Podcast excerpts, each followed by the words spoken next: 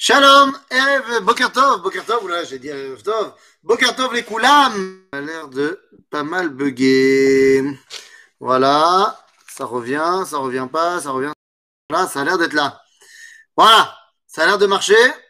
Euh, Est-ce que vous arrivez à vous connecter? Est-ce que vous arrivez à m'entendre? Oui, oui, non, non. Oui, oui. Ça y est, ça marche. Ça marche très bien. Très très bien. Alors puisque ça marche, eh bien c'est parti. Bokertov, les Koulam. Alors, jeudi matin, jeudi matin, normalement, on étudie la névoie dans tous ses états.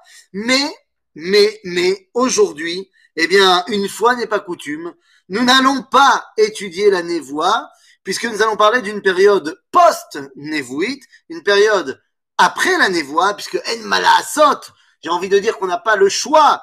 Alors d'abord, je préviens que la semaine prochaine, jeudi matin, il n'y aura pas cours à cause de bah, Hanouka, hein, tous les enfants sont à la maison, nan, nan, donc ça va être un peu compliqué.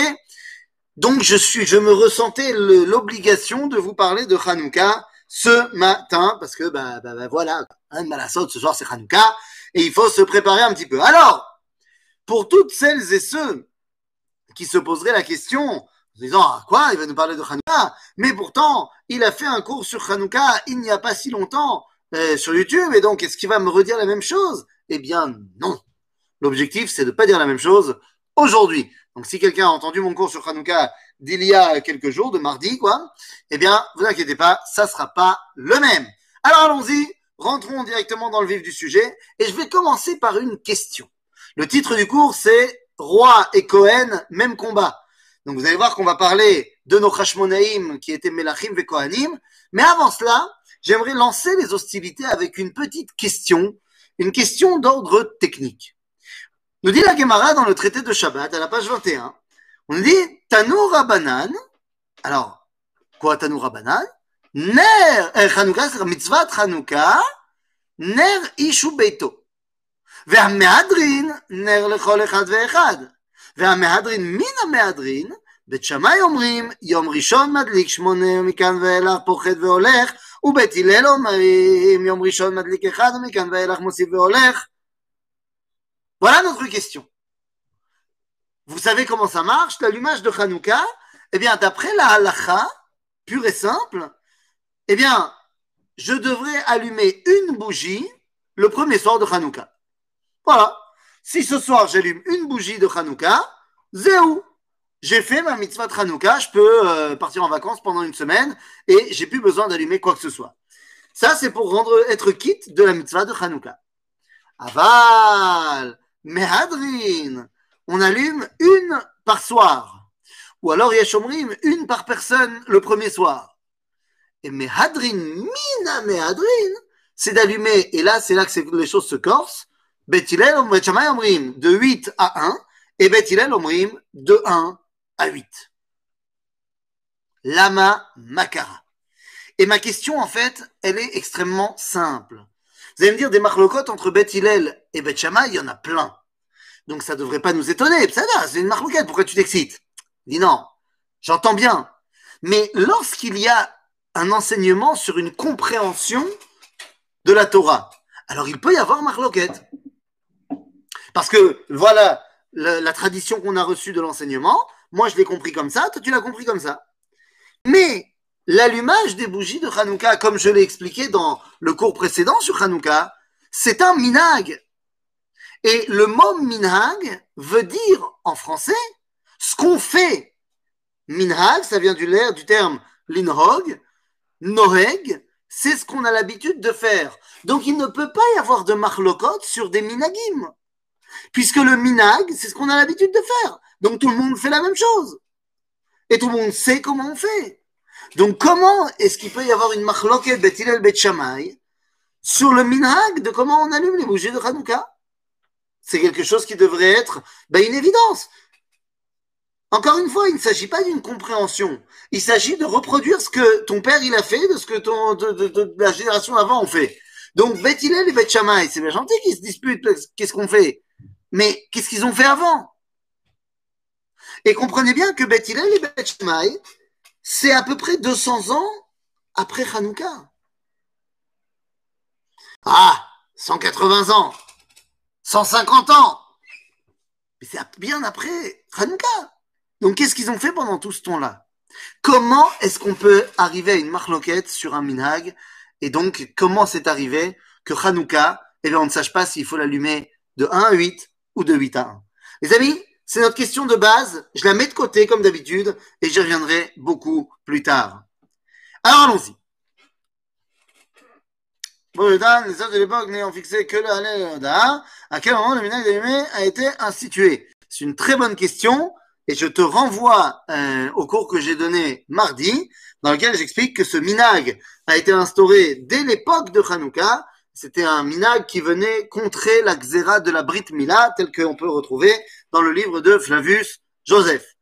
Bekitsour, je sors de mon histoire de pourquoi il y a le marloquette, on y reviendra, et je rentre dans mon sujet qui a priori est le sujet principal, à savoir Melachim, Kohanim, même combat Est-ce que les Hashmonaïm ont eu raison de prendre le pouvoir?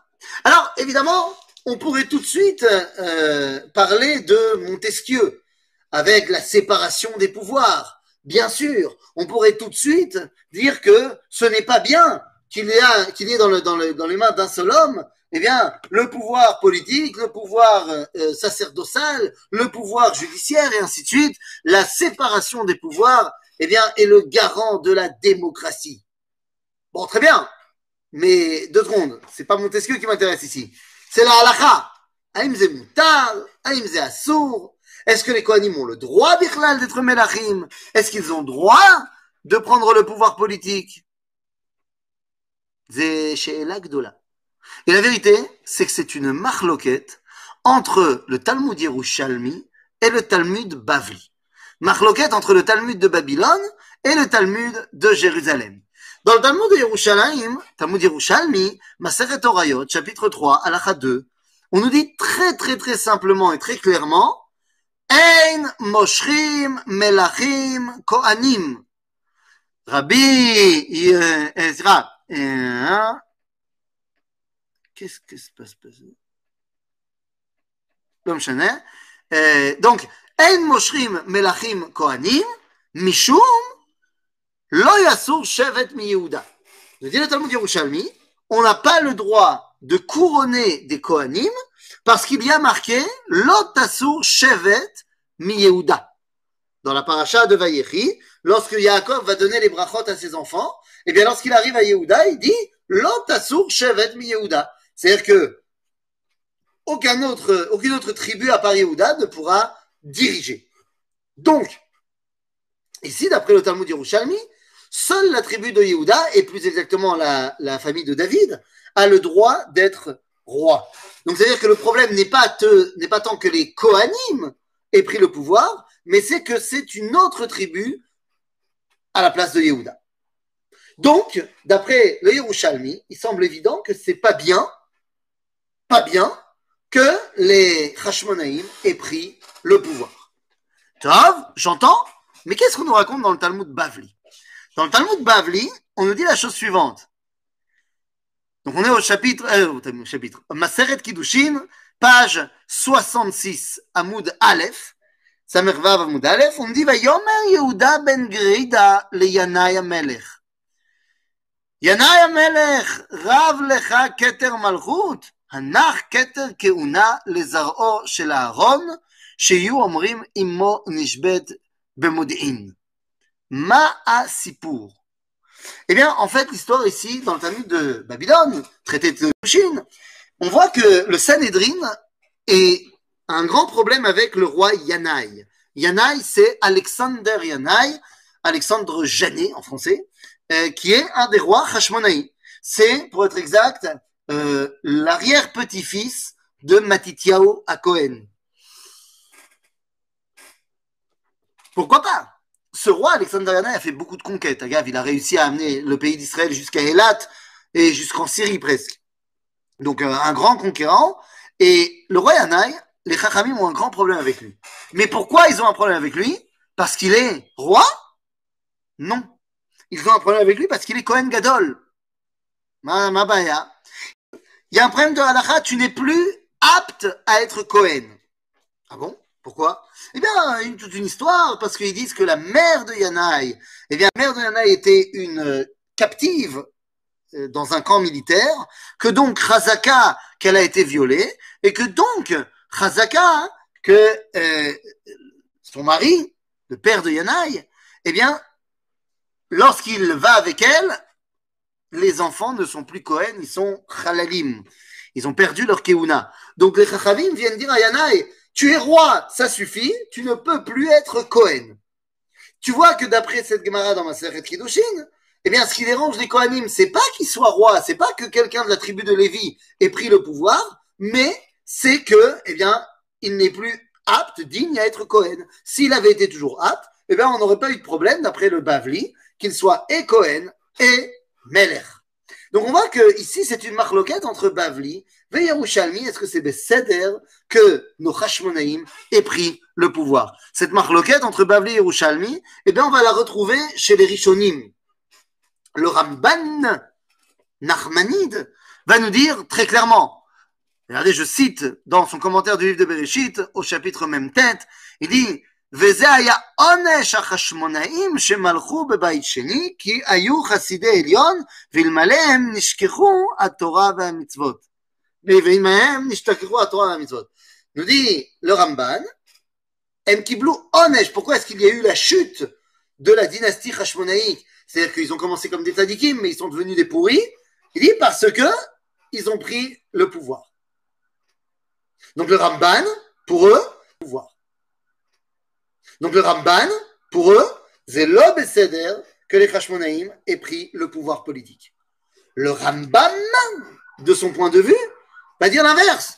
Il dit non, bah pitom, bebaït sheni, on est dans l'Ilchot Hanouka, chapitre 1, halacha 1, nous dit le Rambam, bebaït sheni, כשמלכי יוון גזרו גזירות על ישראל לעומת גלומתם ולא הניחו אותם לעסוק בתורה ובמצוות ופשטו ידם במעונם ובנותניהם ונכנסו להיכל ופרצו פה פרצות ותיאמו הטהרות וצר להם מאוד לישראל בפניהם ולחצום לחץ גדול עד שריחם עליהם אלוהי אבותינו והושיעום להם מידם וגברו בני חשמוני הכהנים הגדולים והרגום והושיעו ישראל מידם והעמידו מלך מן הכהנים וחזרה מלכות לישראל יתר ה-200 שנה עד החורבן השני. dit le Rambam que la fête de Hanouka, c'est parce que non seulement on a battu les Grecs, mais qu'en plus on a mis un roi Mina Kohanim. Donc le Rambam, il n'a aucun problème avec le fait que les Kohanim aient pris le pouvoir politique. Qui a raison? Aïm Yerushalmi Ramban ou Aïm Bavli Ramban? Qui a raison? Eh bien, pour répondre à cette question, nous devons nous poser une deuxième question, à savoir, mais quel est le rôle? Quel doit être le rôle des Kohanim? Quel doit être le rôle, de manière plus générale, des Lévi'im Eh bien, vous savez, si je veux savoir quel est le rôle de quelqu'un, je dois connaître son nom. Et vous savez comme moi que le nom n'est pas simplement une indication pour reconnaître la personne, mais c'est son objectif dans la vie. Shem, ça veut dire en hébreu matara. Comme on dit en français d'ailleurs, je fais ça au nom d'eux. Ou le Shem Shamaim. C'est dans l'objectif d'eux. Quand je donne le nom à quelqu'un, eh bien, c'est quelque part l'objectif que j'ai envie qu'il remplisse dans ce monde. En d'autres termes, comment s'appelle le père de tous les Kohanim? Eh bien, il s'appelle Lévi. Non, ce n'est pas Rabbi Jacob qui nous dit Cher Lévi. Non, non. Lévi, qu'est-ce que ça veut dire? Pourquoi Lévi s'appelle Lévi Eh bien, pour ça, il faut tout simplement revenir aux origines de Lévi. Mais les origines de Lévi. les origines de Lévi.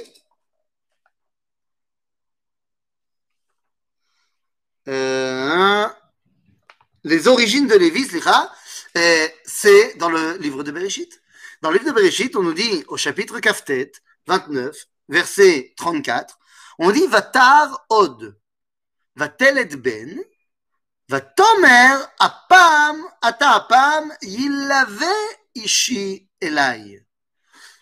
Léa accouche de son troisième enfant et elle dit, cette fois, il l'avait ishi elai. Ça veut dire quoi? Il l'avait, il va m'accompagner. Mon mari sera avec moi. Qui lo shabanim? Parce que, je je lui ai donné trois enfants. Alken, Kara, Shemo Lévi. Et là, on a un problème parce que si on veut dire que c'est Léa qui a donné le nom de Lévi, il aurait dû avoir marqué Alken, Kara. Mais là, c'est pas marqué Kara, c'est marqué Kara. Alors, qui l'a appelé Lévi? Eh bien, nous disent nos sages, le Rashi. Excusez-moi, Rashi va lui-même euh, donner les infos. Il va dire Mikara Shemo Lévi, Ribono Shalolam. Hakadosh Baruchu va l'appeler Lévi. Lama, qui a pas il l'avait. Mais il l'avait qui? Eh bien, il l'avait Ishi Elai. dans la bouche de Léa, c'est Yaakov, mais dans la bouche d'Akadosh Baruchu, il a envie que Lévi soit mitlavé Elav, qu'il l'accompagne. Mais qu'est-ce que cela veut dire? Eh bien, dans ce verset-là, eh bien, euh, Jonathan Ben pas dans ce verset, c'est dans le verset du chapitre 32, verset 25, Jonathan Ben va nous expliquer quelque chose d'incroyable. Jonathan Ben nous explique qui est Lévi. Et il nous dit qu'en fait, qu'est-ce qui se passe? Lorsque Yaakov part, avant d'avoir des enfants, lorsqu'il part chez Lavan, il promet à Dieu qu'il va donner en maaser pour lui tout ce que Dieu lui donnera. Et donc, Yonatan Benouziel nous explique qu'il pense particulièrement à ses enfants. Il dit, je dois donner maaser à Dieu, à mes enfants. Alors, c'est quoi le maaser des enfants de Yaakov? Eh bien, il dit, c'est très simple. Je dois mettre de côté les quatre Bechorot, parce qu'ils sont Bechorot, ils ont un statut particulier. Donc, il me reste huit enfants que j'aurai, je n'ai pas encore. Et donc, je commence à compter le dixième, eh bien, ce sera pour moi le maaser pour Dieu. Attends, il reste huit enfants. Le dixième, alors venez en compte. Réhouven, on le met de côté parce que c'est le Bechor. Donc, Shimon, Lévi, Yehuda. Ensuite, on a Dan, mais ça on met de côté, c'est un Bechor. Naphtali. Ensuite, on a Gad, on met de côté, c'est un Bechor. Asher. Issachar, Zevulun. On met Yosef, et Yosef de côté, c'est un Bechor. On a Binyamin. Ça fait huit. On va arriver à dix. Alors, on reprend. Shimon, Lévi. Le dixième, c'est donc Lévi. Il nous dit Nathan Benouziel, et donc il savait que Lévi avait pour rôle d'être mitlavé la Kadosh Baruchou. Quel est son rôle à Lévi?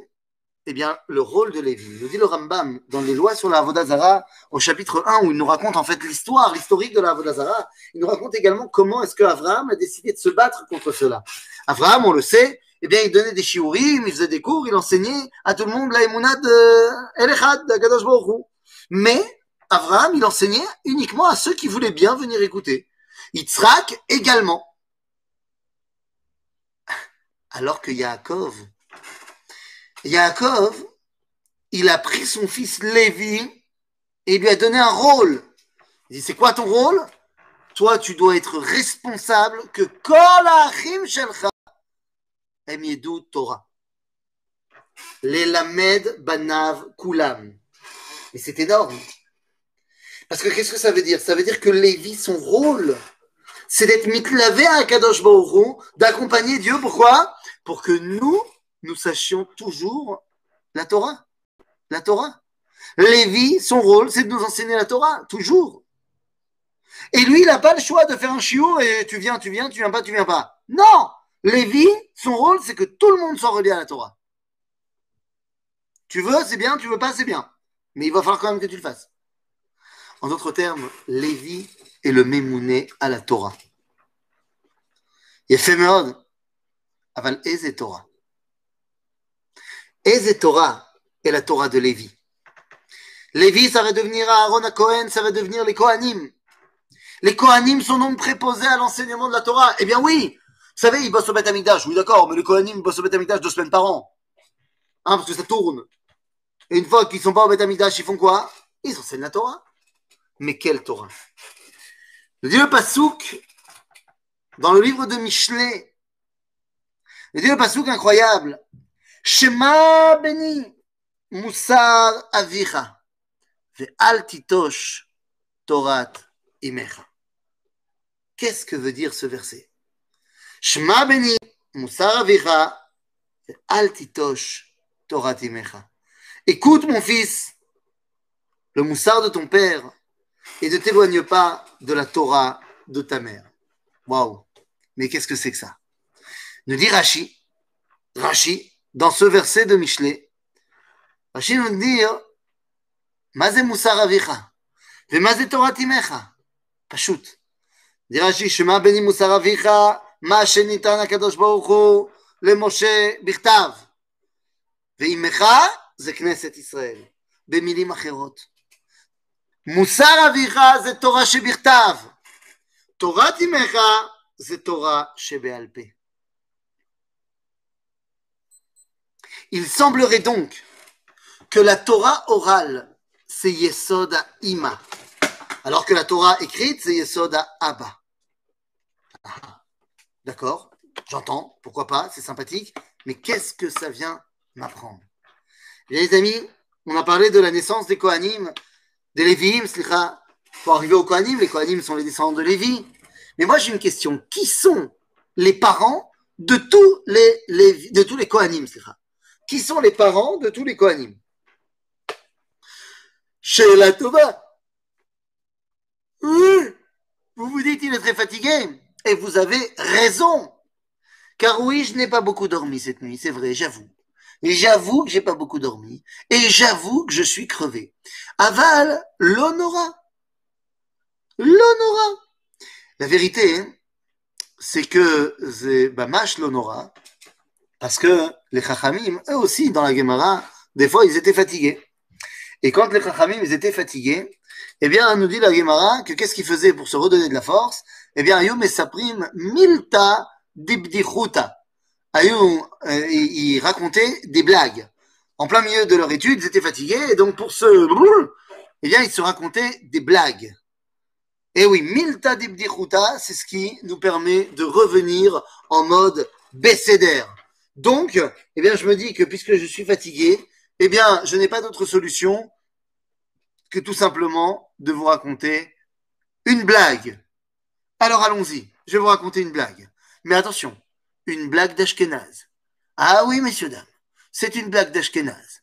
Donc ceux qui disent « Oh là là là là !» Eh bien, ne vous en faites pas, ce n'est pas grave. Alors la blague, elle est très simple. C'est la blague, c'est euh, c'est Moïse C'est euh, Qu'est-ce que tu veux que je te dise? Et bon, Hachem, il a 120 ans et ça y est, il sent que il sent qu'il va partir. hein, il en a plus pour très très longtemps. Et puis là, tout d'un coup, il y a son arrière petite fille, Dvoirele, qui arrive dans la chambre pour voir son arrière grand-père. Et il dit Comment vas-tu, Pépé? Et là, Moïse lui dit Oh, Dvoirele, oh, Dvoirele. Elle lui dit Oh, oh, qu'est-ce que c'est schmeckt gut Oh, c'est une bonne odeur. Ça, je connais. Ça, je connais cette odeur. Ça, c'est le strudel de mamie. S'il te plaît. Tu peux aller m'en chercher. Un petit bout de strudel. Comme ça, je me sentirai bien. Et je pourrai partir heureux. Alors, elle part. Et elle va chercher dans la cuisine le strudel. Et elle revient. Les mains vides. Et la Moïse lui dit, mais pourquoi tu m'as pas amené le strudel S'il te plaît, j'avais demandé le strudel. Et là, elle dit, mais j'ai voulu. J'ai été en bas, j'ai pris une assiette. Et là, ma, ma, ma, ma mamie, elle m'a dit non. Elle m'a dit, tu touches pas au strudel. Le strudel, c'est pour la Shiva. Ça, c'est de la blague d'Ashkenaz qui nous requinque. Alors, c'est parti. Donc, je disais, avant cette Milta d'Ibdichuta, que je posais la question, qui sont les parents de tous les Kohanim? Oui, je sais que tu as ri, mais heureusement que tu as ri. Elle était très bien, ma blague. Bekitsour, euh... t'as vu ou pas? Bekitsour, qui sont les parents de tous les Kohanim? D'ailleurs, euh, euh, il paraît que tu viens chez moi lundi. Voilà, j'ai pas compris, mais il paraît que tu viens chez moi lundi. Bon, ben, la brioute. En tout cas, qui sont les parents de tous les Kohanim? Qui sont les parents de tous les Kohanim? Nous? Nous, nous, au lieu de dire des bêtises, tu peux peut-être m'expliquer qui sont les parents de Kohanim les parents de tous les Kohanim, c'est qui? Ben, C'est Aaron. Aaron à Cohen. Oui, mais Aaron, il n'a pas fait un bébé tout seul. C'est pas comme dans la chanson de Jean-Jacques Goldman. Donc, qui sont les parents de tous les Kohanim C'est Aaron et la femme d'Aaron. Merci beaucoup. Kolakavod. Mais qui est la femme de Aaron? Hmm? Mhm. Alors, petite idée? Qui est la femme d'Aaron Eh bien, les amis, la femme d'Aaron, c'est Elisheva bat Aminadav, Achot Narshon. Nous dit le Talmud dans le traité de Baba Batra, Nachon Narshon. Ah, ok, ça c'est le verset qu'il a pris pour femme, Elisheva, la fille de Aminadav, la sœur de Narshon Il dit le Talmud, Mashma sheneemar bat Aminadav, et ni odea sheyachot Nachshon. Ça, tu me dis qu'elle est la fille d'Aminadav, je ne sais pas qu'elle est la sœur de Nachshon. Ma, pourquoi tu as besoin de me le dire אם התלמוד לומר אחות נחשון, מכאן שהנושא אישה צריך לבדוק באחרה. תנא רוב בנים דומים לאחי האם. Quoi Dans les villes de refuge Alex, qu'est-ce que cette remarque vient faire Mazé, dans les villes de refuge. Je ne sais pas de quoi tu parles, mon ami, désolé.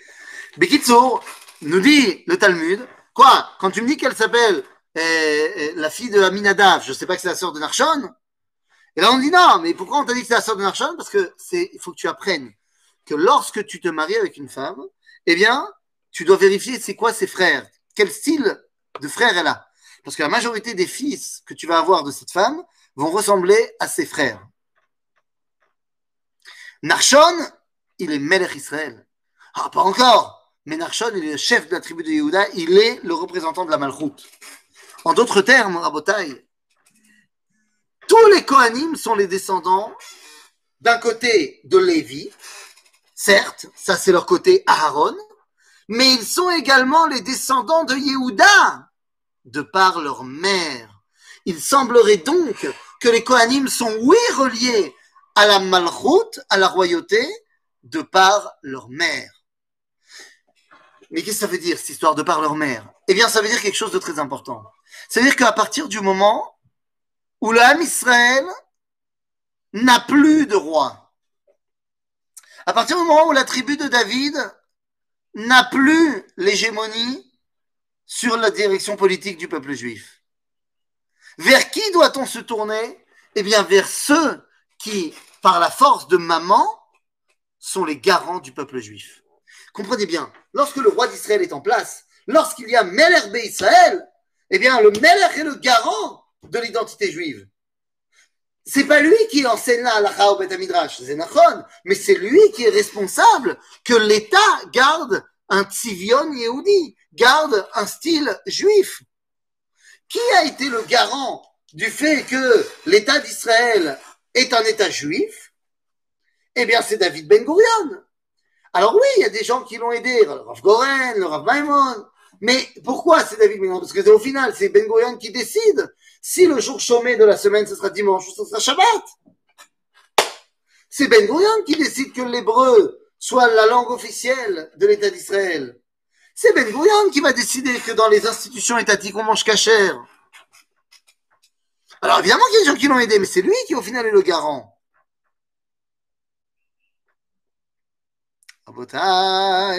Ça veut dire quoi? Ben, Ça veut dire que les garants de l'identité d'Israël, c'est le Meller. Mais au moment où il n'y a plus de Meller, Israël, celui qui prend sur lui d'être le garant, c'est le transmetteur, ça ne se dit pas. Celui qui transmet la Torah. Et ceux qui transmettent la Torah, c'est les Kohanim. Mais ces Kohanim, on a dit, qui sont attachés à Torah Imecha, à la Torah de maman, parce que c'est ça qu'ils sont responsables de transmettre. Eh bien, Torah Imecha, c'est également ce qui les rattache à la Malchut. Il n'y a donc aucune surprise que si justement la Malchut doit passer par un autre village, par un autre tribu, ça sera la tribu de Yehuda, de, de Lévi. Je m'embrouille La tribu de Lévi. Parce qu'ils viennent au nom de maman. Et c'est ce qu'on dit dans le livre de Dvarim. Barech Hashem Chelo. ופועל ידיו תרצה, מחץ מותניים כמיו, ומשנאיו מן יקומון. מי זה? Barech Hashem Chelo. Nous dit Rashi, ראה שהדרש שעתידים חשמונאי ובניו להילחם עם ריבה, שעתידים חשמונאי ובניו להילחם עם, ריב, עם היוונים והתפלל עליהם לפי שהיו Moatim. C'est-à-dire quoi? Nous dit ici le rachis de cette Torah, nous dit, c'est qui le Khail, l'armée de Dieu? C'est Achashmonaïm qui vont prendre les armes pour l'honneur d'Akadosh Baruch Hu et l'honneur du peuple juif. Achashmonaïm qui vont monter sur le trône, ils montent sur le trône en tant que fils de Elisheva. Ils transmettent la Torah en tant que fils de Aaron, mais ils montent sur le trône en tant que fils d'Elisheva. Bataminada Vachot Narshon. Rabotai. Donc ça veut dire que, est-ce que les Kohanim, c'est Besséder qu'ils ont régné? Bevadaï, c'est Besséder. L'idéal, c'est le roi, c'est Yehuda. Mais si Yehuda, pour l'instant, n'est pas capable, alors, de par leur mère, les Kohanim sont rattachés à la Malchut. Un parti politique a-t-il déjà tenté de rétablir le Sanhedrin depuis la création de l'État d'Israël? C'est une très bonne question. La réponse est non. Pourquoi? Parce que les partis politiques ne peuvent pas proposer des choses que personne n'a envie.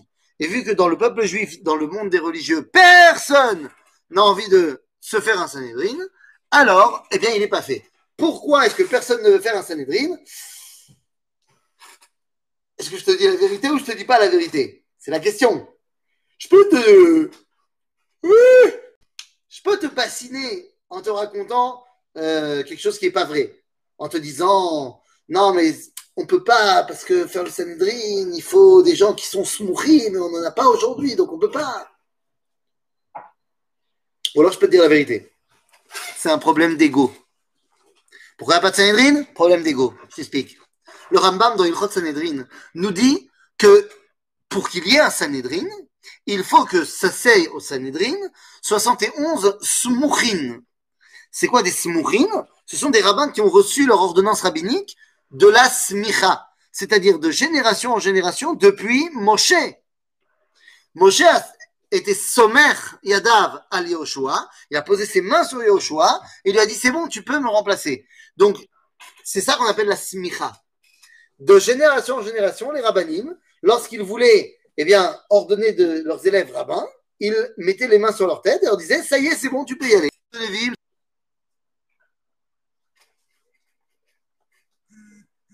Le problème, c'est qu'on n'a plus de smouchim. Et oui, les Byzantins nous ont interdit de continuer la smicha. Donc il n'y a plus de smouchim. Mais dit le Rambam, il n'y a pas de problème. On peut réinstaurer la smicha. Comment? Eh bien, c'est très simple. Il faut simplement que tous les rabbins d'Israël s'accordent sur un d'entre eux et disent celui-là, c'est le patron. À ce moment-là, ça lui confère le statut de Samour et donc, il peut l'ismor acherim. Donc, tu as compris, pour ait le Sanhedrin, c'est pas compliqué. Il faut que tous les rabbins d'Israël s'accordent sur un d'entre eux et de dire que c'est lui le chef. C'est lui le meilleur, c'est lui le patron. Bah, autant te dire que je pense que ça ne sera pas pour demain à ce moment-là. Hein. Hein, on connaît un petit peu les rabbins.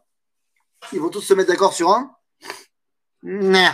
Et si Chazve Shalom, il décide que c'est un Ashkenaz, des Sfaradim, ils vont pas le recevoir. S'il décide que c'est un Sfarad, ils vont pas le recevoir. Et Bichlal, il que c'est un Temani.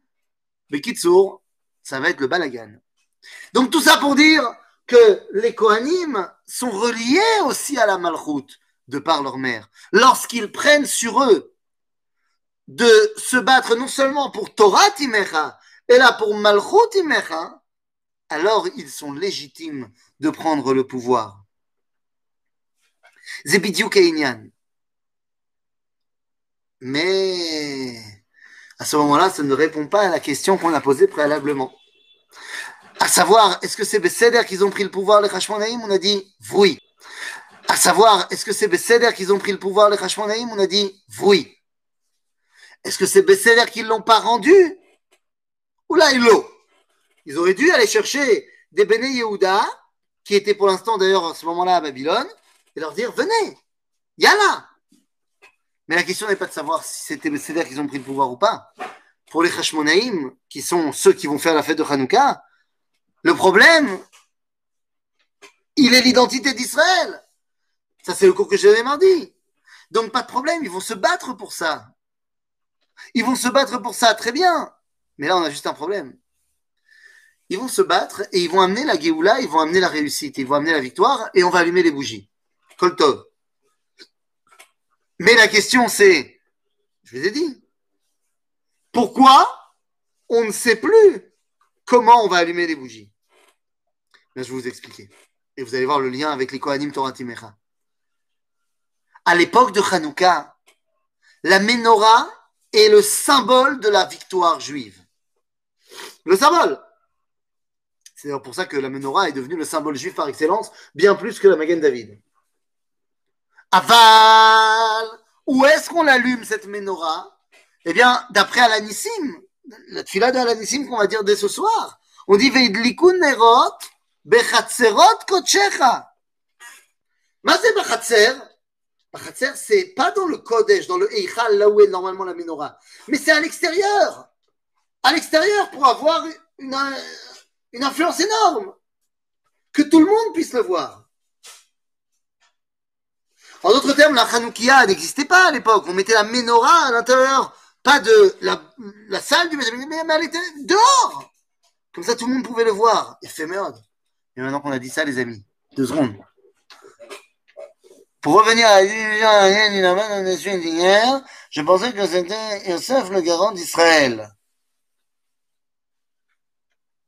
Alors, tout d'abord, j'ai tout à fait répondu à ta question et je n'ai pas envoyé de deuxième message parce que la réponse à ta deuxième question est la même que la réponse que j'ai donnée à la première question. Donc ça, c'est pour ta pomme. Deuxièmement, pour ce qui est de Yosef et le garant d'Israël, je t'ai expliqué hier, je le refais ici, pas de problème, que Yosef est le garant de quoi? De la capacité qu'a le peuple d'Israël de trouver la Géoula, d'amener une Géoula, d'amener une Kedusha derrière à Kalkala, derrière l'abondance matérielle. Pas forcément derrière à Shilton. C'est-à-dire, c'est deux choses différentes. Yosef est un, l'ambassadeur par excellence, mais il est également le ministre de l'économie par excellence. Il n'est pas forcément euh, le premier ministre. C'est-à-dire, il peut, mais pas forcément. Bekitsour, qu'est-ce qui se passe ici? Qu'est-ce qui se passe ici? On a sorti la menorah. Autant vous dire qu'à l'époque des Hashmonaïm, Hanouka, c'est la fête la plus importante de l'année. C'est une fête qui est faite par les Hashmonaïm au Beth Amikdash, la menorah tout le monde venait à ce moment-là. C'était la folie. La fête de Hanouka. Tu peux voir dans Flavius Joseph comment il te raconte Hanouka au Baïcheni. La folie. Jusqu'à ce qu'arrive un bonhomme. Jusqu'à ce qu'arrive et monte sur le trône Hérode. Hérode, il déteste les Hashmonaïm. Tout ce qui est Hashmonaïm, veut l'exécuter. Hérode, va même aller jusqu'à faire massacrer la dernière reine Hashmonaïte, Myriam, qui n'était autre que sa femme. Il va même également inviter le dernier descendant des Hashmonaïm, Matityahu Antigonos, va lui trancher la tête au-dessus de la piscine de Yericho. Alors, qu'est-ce que tu veux que je te dise, mon ami? Qu'est-ce que tu veux que je te dise à ce niveau-là? Mais je vais te dire la chose suivante. À ce moment-là de l'histoire, les Hashmonaïm, semble-t-il, ne sont plus légitimes aux yeux de Dieu pour être les rois, mais ils sont plus légitimes non plus pour transmettre la Torah, puisque à ce moment-là de l'histoire, ils sont devenus tzdukim, sadducéens, ils ont rejeté la Torah orale. Non, non, non, parce que c'est l'année suivante qu'ils ont mis en place d'allumer les bougies. Donc c'est pas, enfin d'allumer, de faire la fête de Hanouka. Donc c'est pas du tout juste après pour annoncer qu'on avait libéré le Beth. Et là, les amis, qu'est-ce qui se passe ici? Il se passe une chose très importante.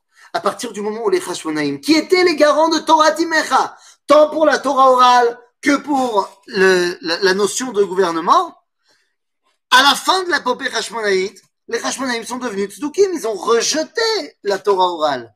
Puisqu'ils ont rejeté la Torah orale, ils ne sont plus légitimes en tant que Torah Imecha. Hérode prend le pouvoir. Mais t'inquiète pas, il a d'abord fait interdire toutes les festivités de Hanouka.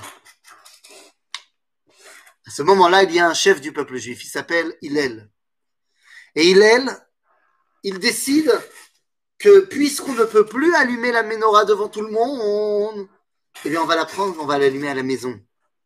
Mais la menorah, la lumière, le feu du Beth Amikdash, on va le mettre à un autre moment. Quand? À Sukkot. Simchat Bet c'est Hillel qui va nous mettre en place que Nisuch Maim, ça se fait avec des tornades de feu, des torches, des trucs, des jongleurs. Parce que tout le feu qu'il y avait à Hanouka, qui était interdit au Beth Amikdash à cause de Hérode, Hillel l'a transposé là-bas, à l'époque de Sukkot. D'ailleurs, c'est pour ça que Shamaï, il est les Shamaï, hein, c'est il est les les deux qui ont fait ça. C'est pour ça que Shamaï, lorsqu'il va nous dire pourquoi est-ce qu'on allume la Hanouka de 8 à 1, il dit il apprend ça des sacrifices qu'on fait à Sukkot. Vous allez me dire quel rapport à Sukkot? Ben voilà, vous avez compris.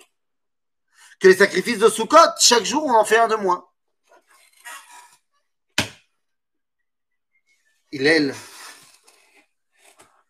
lance à son époque l'idée qu'on allume une Hanoukia également à la maison.